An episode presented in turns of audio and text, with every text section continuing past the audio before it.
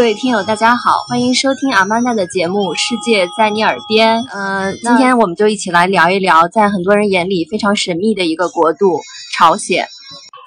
啊，我们今天请来的这个嘉宾呢，是 同传美女金星。呃，那还有一个特别的这个背景哈，就是金星其实是朝鲜族，所以呢。其实他不仅是一个以游客的身份去过朝鲜，那他还，嗯，有很多就是一般游客，呃，可能走马观花体会不到的对于这个朝鲜这个国度的了解。那你好像去过朝鲜很多次是吧？第一次是什么时候去的？九五年的时候去的，呃，从那以后去了超过十次，可能不到二十次，我自己没有具体记过。嗯。就是你可能跟我讲过，是因为家里人在那边工作，是吧？我父亲一直在朝鲜工作，他九三年一直到二零一五年都在朝鲜工作，二十多年。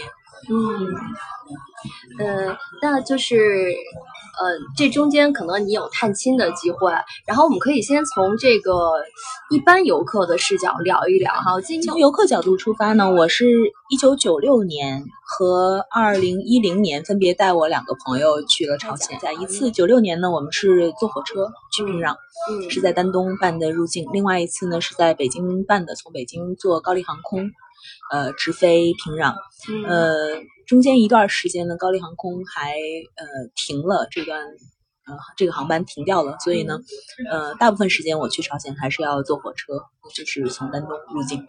就是我们印象中特别深的那句话“雄赳赳枪跨过鸭绿江”，对，还是会有那种感觉。所以你就是坐火车，真的是从鸭绿江过去的。从鸭绿江过去，对，鸭绿江呃丹东和朝鲜离我们最近的这个叫做新义州这个城市，呃隔江相望。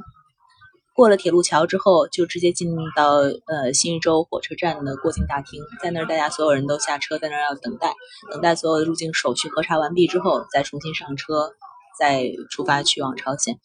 呃，这个列车呢是中朝两国呃共同运营的。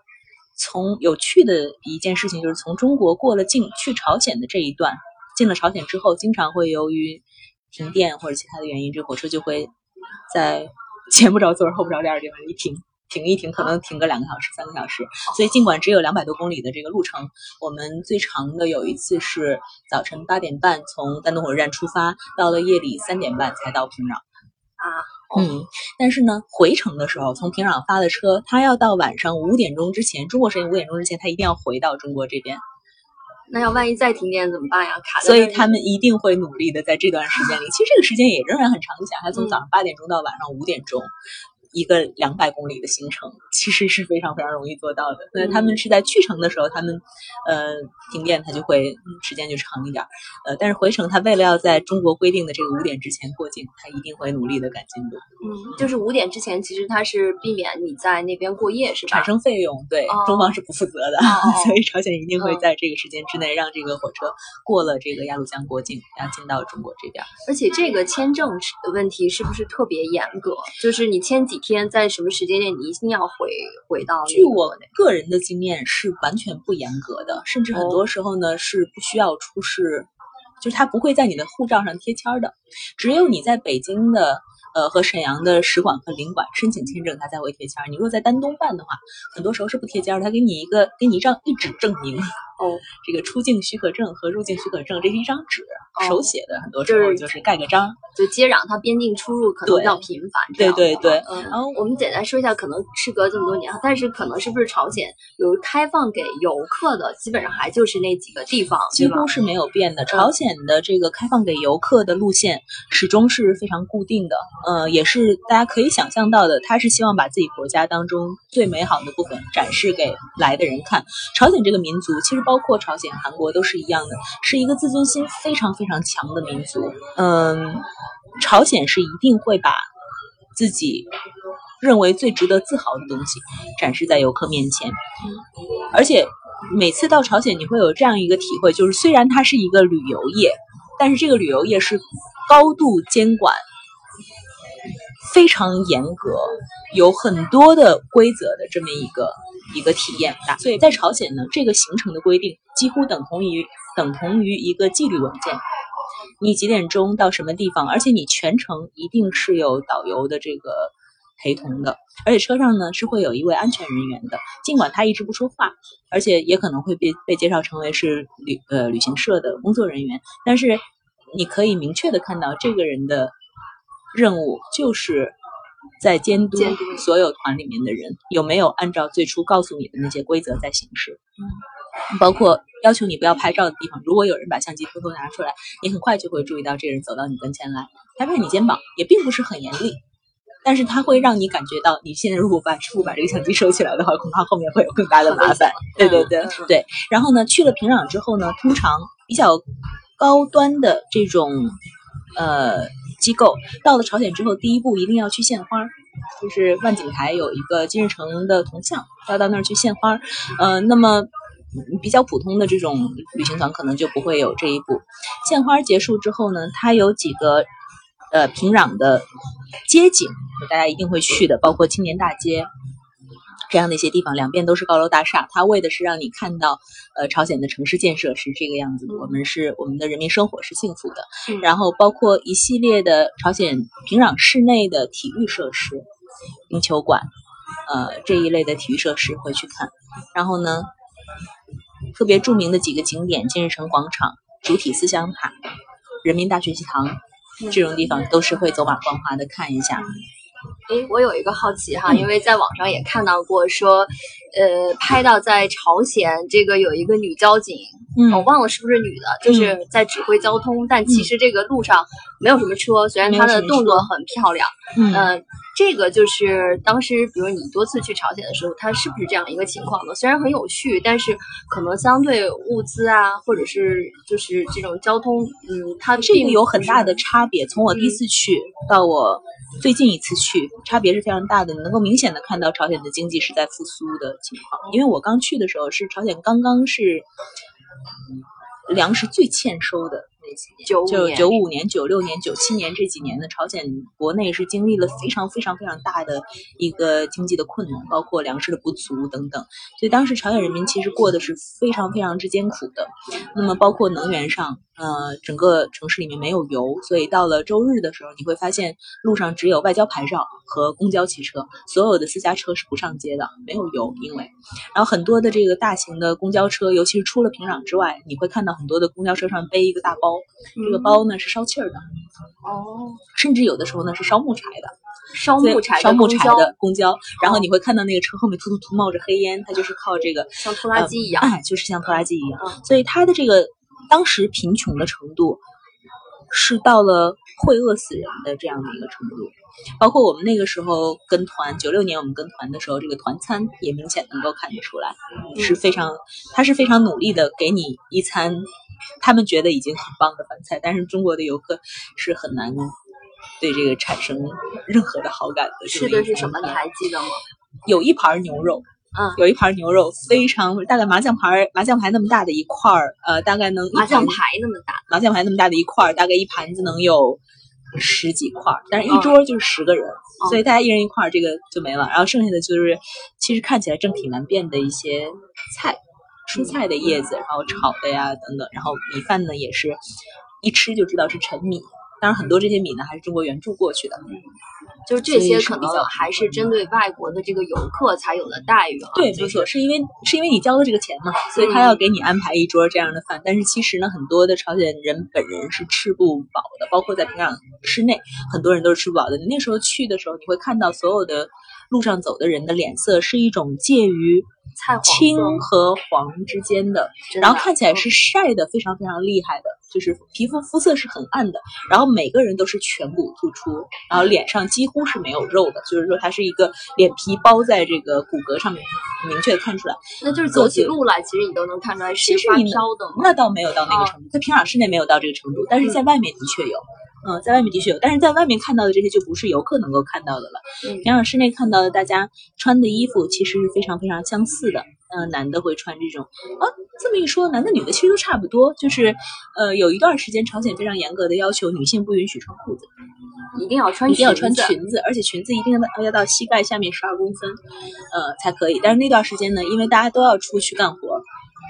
所以呢，女性也开始穿跟男性差不多的这种这种连身呃，就是上衣上衣和裤子是完全一样的颜色、一样的质料，呃的一种朝鲜特有的这么一种类似于工装一样的一个衣服，大家都是穿着这个，但是那个衣服呢，通常颜色是要么深蓝，要么深灰，要么是橄榄绿。然后你看到这个人的脸色，其实跟他的衣服是非常相近的，因为很暗，暗到那种程度了，就是没有什么。就是任何中的一脸菜色，基本上就是这个。对，没有任何的私营经济，在九十年代的时候，没有任何的私营经济。然后会有一些朝鲜人非常偷偷摸摸的，然后带进一些这个粮食也好，还是其他的一些副食品也好，尝试把它卖掉，换一点钱。哦，嗯，那相对是很危险的，非常非常危险。如果一旦被抓住的话，是非常非常危险的。那。那等于是你第二次去的时候，是隔了十几年啊？那你感觉到这个最近一次去是十几年，那个时候你会看到，首先第一，你从街上人穿的衣服，已经多彩多姿很多了，而且女性开始化妆了。哦，真的？对，开始化妆了。然后就普通人也是可以化妆，而不是说，嗯，那些比如说在一些特殊场合游客才能看到的，像游客做介绍的讲解员这样的人。对，做介绍的讲解员一直是化妆的。嗯嗯。但是呢，呃，街上走的人。你明显看到大家的服装颜色变得多起来了，样式变得新起来了。在朝鲜的标准来看，样式变得新起来了。朝鲜的民族服装一向是非常非常非常鲜艳的。那那个时候，你看到有越来越多的人会在路边三五成群的大家野餐，然后会弹吉他唱歌。其实朝鲜是一个，朝鲜这个民族就是一个很很喜欢唱歌跳舞的这样的一个民族。然后，这个不是一个。要表现出来给游客看的东西，它是一个自发的，就是他们平时生活娱乐生活当中是有这样的一个部分。然后你会看到他们的精神状态要比此前好，而且朝鲜开放的商店比此前多，商店里面的物资比此前丰富。我第一次去朝鲜的时候，就正值朝鲜经济非常非常不好的那段阶段。当时去了平壤市内，确实如你所说，街上并没有什么车。我在朝鲜。学的开车，呃，我从完全不懂开车到开到一百二十公里每小时，只花了三天的时间，因为确实路况太好了，路况太好了，没有没有车。呃，那个时候我经常就会开车，其实非法的吧，因为你年纪还不够拿驾照。我经常会从外郊区，也没有人管，外郊区把吉普车开到市中心，然后不会停车，就在路边停着，路边停下来，然后招手找。路过的其他车的司机，通常在那个时候，呃，街上的车辆都是要么是使馆的车辆，要么是各个国际组织的车辆。招手让他们停下来之后，帮我把车停到车位里面去。这种情况是非常多的。那个时候在朝鲜，其实经常一待待两三个月。呃，也是相对来说自由度是比较大的。我会自己骑自行车出去啊，有，嗯，就是呃，跟我们印象中的那个，比如说朝鲜处处都呃管制非常严，是是有一个呃差别的。这个是因为，比如说你是一个就是外国的这个外交人员家属的身份吗？这个一定是有的。但是与此同时呢，它的严格和它的规则仍然是在的。就是说，我会在这个过程当中有违反规则的地方，这个我会。发现很快，我父亲就都会知道。也就是说，其实是有人在观察我的，一直不管我去到哪里，我以为我是一个人自由自在的情况之下，总有人是观察我的。那么我在这一天做了什么，去了什么地方，其实是有记录的。那么这个记录呢，如果说我没有什么问题的话，当然就可能这个记录就封存。但是如果这一天我犯了什么错误，比如说大通江里面不允许游泳。啊，我曾经有一次在当江江边租了这个船之后，划到江中心，把桨放到船里之后，我就跳下去游泳。这件事情就会被我爸知道，所以我就知道一定是有人呃在看着。就是江到江心还有人监督。对对，他是会看到这个人去干去干了什么，呃，去了哪里，做了些什么事情。所以，嗯，这个自由是在一定的规则框架之内的吧？呃，因为你毕竟讲朝鲜语嘛，你有没有一些机会，比如说真正接触到他的？老百姓啊，因为我看到，比如说像有一些这个旅行社的这个行程安排里，它也会有说跟当地的房对这个这个就仍然跟前面说的一样，它是一个非常高度监管的这样的一个环境，所以能够选择出来跟外国人直接沟通的这些所谓的平壤市民或者是房东，呃，他们这些人全部都是经过反复的。谨慎的这种政治审查、安全审查，才能够出来做这件事情的。很多的这些人呢，其实本身就是国家的工作人员。对，呃，我在朝鲜最有印象的一件事情呢，就是我在呃金城广场附近在走的时候，当时想去一个叫做乐园百货店，那是呃向外国人开放的一个百货店。走着走着呢，我自己觉得我路是熟的，但是到那之后就突然有点嗯方向不清，我就叫住一个路边走过来的朝鲜人，想要问他我去这里怎么走。然后这个人就很紧张的站住了，站住了以后他是不说话的，他就一直在左顾右盼，一直等到另外一个人过来了，然后他就把这个人拉住，之后再问我你刚才问我什么。就是说，他需要有一个人证明他在跟外国人讲话的时候讲了什么，他不会能看出你是外国人，完全能看出来，完全能看出来。就是在那个时候，其实着装、女女性状态都比较，或者说是那个年龄段的少女，像我那个个子，其实我我在中国人里面只是中中等的个子，但是在当时你能够明确的看出来。是营养状况非常好的，所以 白白的，一看就看得出来是外国人。但是因为你刚才也跟我讲了，比如说你还是能去到一些游客去不到的地方，对，看到一些嗯，这可以说是嗯朝鲜生活的另一面吧。比如你讲可能孤儿院，嗯，这就又回到我前面说的，我们是住在呃一个叫文水洞的街区，那么这个街区呢就叫做文水洞外交区。在这里呢，有各个国家的使馆，呃，另外呢，还有呃世界各地的这个人道主义救援组织，包括联合国的各主要机构，粮农组织也好，嗯，粮食组织也好，都是在这儿的。那在这种情况之下呢，其实对于像我这种一去能待几个月的小孩子来说，不想虚度这个时光呢，就仍然还是需要寻找一些。能够做些事情或者能够学些什么的这个机会，那么当时我的选择呢，就是要么去京城大学学朝鲜语，要么呢就是找一家这样的这个国际组织做实习生。呃，最终我还是选了一个德国的呃非政府组织。这个组织呢，当时是呃援助了朝鲜境内的一系列的孤儿院，所以我们会跟着这个组织呢，就有机会离开平壤。如果是普通的游客的话，是不能够。出到平壤之外的，除非是坐旅行社的大巴到开城去。所以当时呢，我们是去了平安北道下面下属的几个小的城市，去了当地的这个呃孤儿院，主要是给他们呃送一些蛋白饼干、呃奶粉呃这一类的糖这一类的营养物质嘛。所以那个时候呢，跟着他们的车是去到了一些确实游客去不到，而且永远我相信永远不可能去到的地方。嗯，除非出现什么大的变革，否则永远不可能去到的地方。那么在这儿呢，我是真正看到了一个贫穷的国家当中最弱势的群体生活可以糟糕到什么程度。但是其实作为孤儿院来说，嗯，因为它是一个社会主义国家嘛，其实应该是呃国家和政府嗯最关照的这样的一个呃社会福利机构哈。但是这个地方你看到的状况其实也并不好。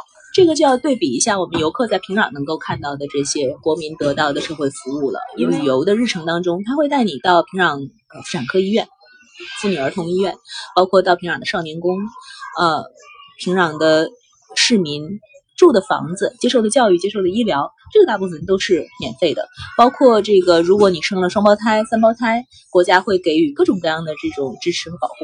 那么到了外面平壤之外的这些地方，非常贫穷。这种情况下，你很难判断是因为国家对他们不重视，不去扶助，还是说国家确实无力去扶助。尤其是在呃这几年特别特别困难的时候，平壤市民都在过着那样的日子的时候，平壤要知道，平壤的普通市民都已经是朝鲜人里面的特权阶级。你要就真的是身家清白，没有犯过任何错误，才能全家在平壤居住。一旦是有了问题，那就一定会被。流放到平壤之外去过真正的朝鲜人过的日子，所以它差别还是很大的。我当时印象最深刻的就是，我从那个蛋白饼干的箱子里面拿出一块饼干，要交给当时就在我旁边坐着的一个小孩手里。这个小孩子呢，双手接过饼干之后，站起来要跟我鞠躬表示感谢，非常懂礼貌的小孩。然后呢，他的头非常大，四肢非常非常瘦弱，肚子呢有点鼓起来，就是很典型的营营养。不良的状况，非洲的那个对非洲儿童的样子。然后他双手捧着这个饼干往前鞠躬的时候，整个人就差一点要栽过来，就是他他是站不住的。那么我就赶快扶了他一下，让他坐下来。之后旁边的这个呃我们这个机构的一个老师就问我说：“你猜他今年有多大呢？”那我看他的大小，我就猜说两岁。结果那孩子已经六岁了。就是你看他的样子，你就知道他他不可能有什么未来，甚至它的寿命不可能会延续多少，因为那种极端的贫穷、极端的营养不良的情况。所以你会觉得一切我们在做的事情都是杯水车薪。大家可能聊到这个朝鲜这个国家，总是觉得，嗯，多灾多难吧。然后现在其实呃，人民过得比较痛苦哈。嗯。但是如果从真的就是旅游的角度，或者是这个国家值得骄傲的这个角度来说，你有没有真的看到，比如在朝鲜有什么样很美好的地方、景色是值得你去看的？朝鲜半岛一向以来自称是三千里江山，它的自然风光是非常非常优美的。包括它的生态环境保护，当然你可以说朝鲜是没有工业的，所以它没有污染，它当然环境是很好的。它确实自然的环境，包括山水是非常美的。朝鲜的古迹保护的也是相当好的。那么这些东西呢，其实你去了，你是会感觉到，甚至是在朝鲜的近郊，包括像妙清妙香山，现在已经开放的金刚山，景色都是非常非常优美的。这些东西确实是，嗯。它不分国家贫穷与否，美就是美。作乐，其实我没有办法去评判一个朝鲜人对自己的生活是怎么样判断。但是我们知道，朝鲜现在已经有手机了，朝鲜现在已经有互联网了。当然，这个互联网它开放的程度是不可以，你不可以去评价的。但是它是一个从无到有的过程，它是一个进步的过程。呃，以及包括我前面说到的，见你其实可以频繁的看到朝鲜人自发的。天气好的时候，出来在江边也好，公园里也好，大家弹吉他、吹口琴、拉手拉手风琴。朝鲜尤其在平壤，它的中学教育里面是包括一两门乐器的，所以几乎就是随便你拉出几个朝鲜市民，随机可以组成一个小乐队。对，所以他们其实这个朝鲜人的性格里面，他是有一个，你说他是乐观主义精神。还是说他是一种今朝有酒今朝醉的精神，很难去判断。但是他们是是会给自己创造快乐，包括创造美。然后他们对自己的城市也是非常非常热爱。你可以到这种，经常可以看到一群朝鲜妇女就在一段儿这个人行路上面拔砖缝里面的草。清理东西非常非常非常干净。我在朝鲜，嗯，基本上没有说穿白衬衫穿一天回到家这个衬衫会脏，没有这种可能性。所有的公共的领域，包括所有的市民使用的这个公开的体育设备、体育设施也好，场馆也好，包括前面说的人民大学食堂也好，都是纤尘不染，非常非常干净。嗯嗯，对你刚才还讲到，就是比如手机和互联网的应用哈，那像手机，比如说在平壤，什么样的人现在才可以用上手机？现在已经很普遍了，就大家现在的平壤已经很普遍了。对，朝鲜有自己开发的智能手机，但是它的 IP 是来自什么地方，我们没有办法去判断。嗯，阿里郎是一个主要的手机品牌。哦，呃，对，嗯，这个智能手机非常多，互联网也是。相对来说比较昂贵的，它走流量非常非常贵。嗯，但是普通家就是在平常普通的家庭，很多人你可以看到，可以看到他们在用智能手机做这样那样的事情。对我自己没有亲自用过朝鲜的手机，也没有亲自在朝鲜上过网，所以我没有办法判断它的这个智能手机的使用、它的网速以及它在网上能够做些什么。这个我没有办法去。描述，嗯，但我只能说它是从无到有，而且以前是完全特权阶级才会有的。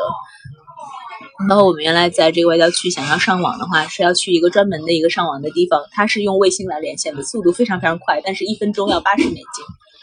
很昂贵，所以很多我们那个时候的外交人员，好多就是在家里面电脑上把所有的电子邮件的内内容全部打好，然后去了以后呢，打开网页，马上把这个地址输进去，按发送。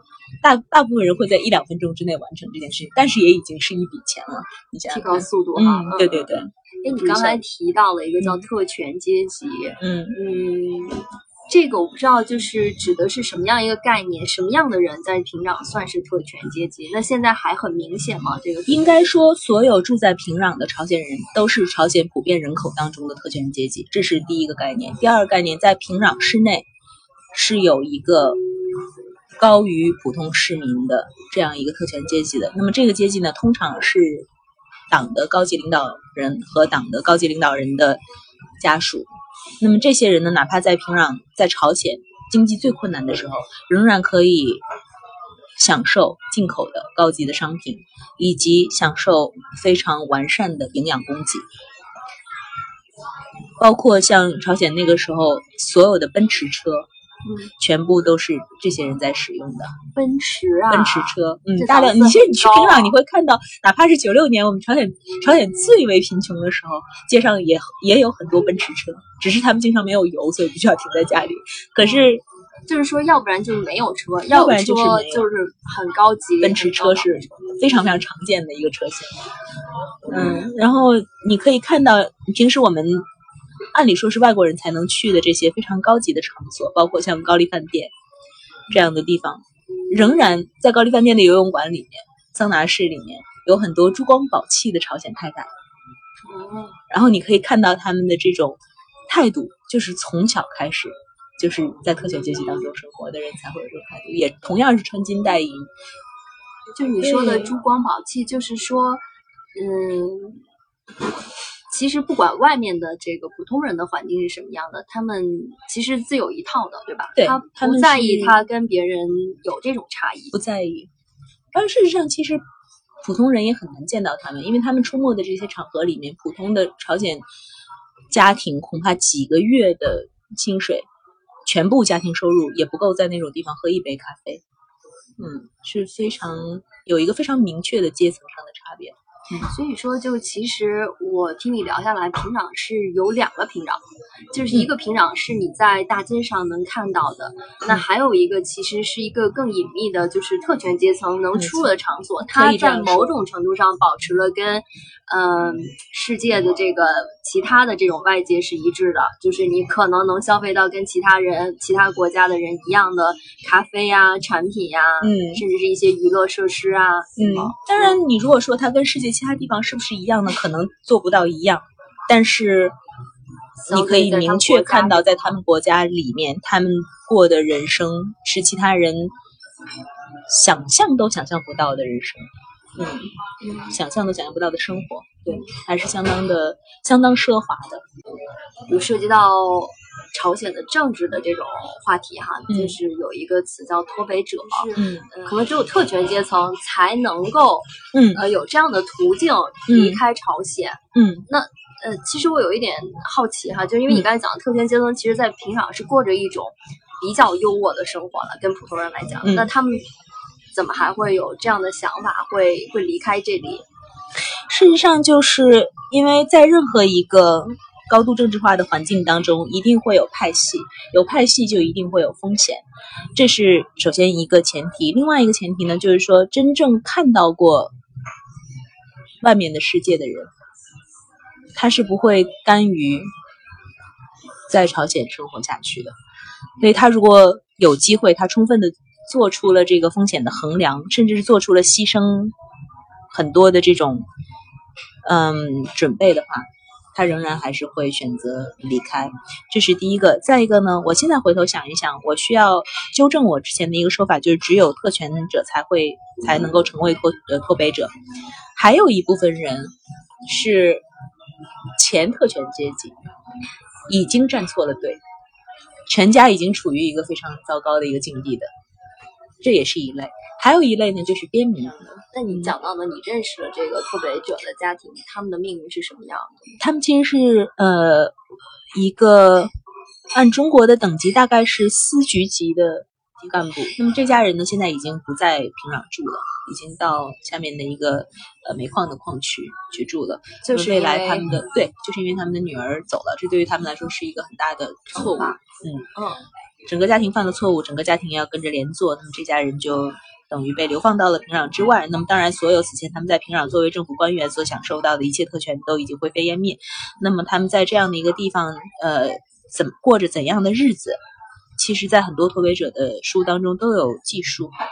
嗯，就类似于一种就是劳改的一个一个状态？之类的。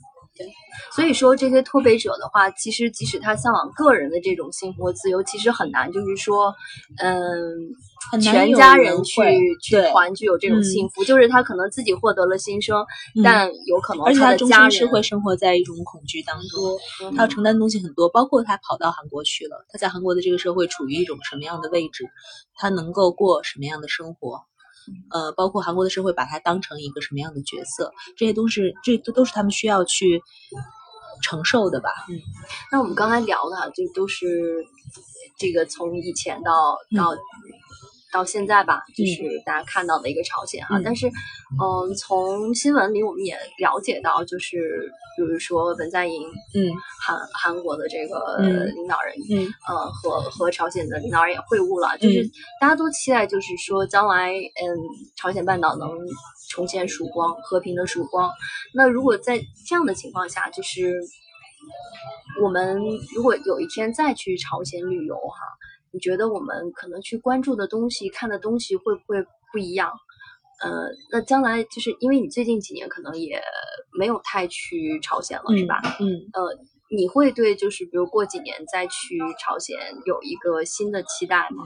我当然希望有一天朝鲜会统一，但是现在实际的状况就是，当初受到朝鲜分裂影响最大的这一批人，现在年事已高，很多人已经渐渐的在死去。那么当这些人。全部死去之后，剩下来的现在这些年轻人，他们对于是否一定要统一，就会有一个很现实的考量。包括韩国的年轻人会考虑，我们双方如果统一了，对于韩国的经济是一个多么大的负担。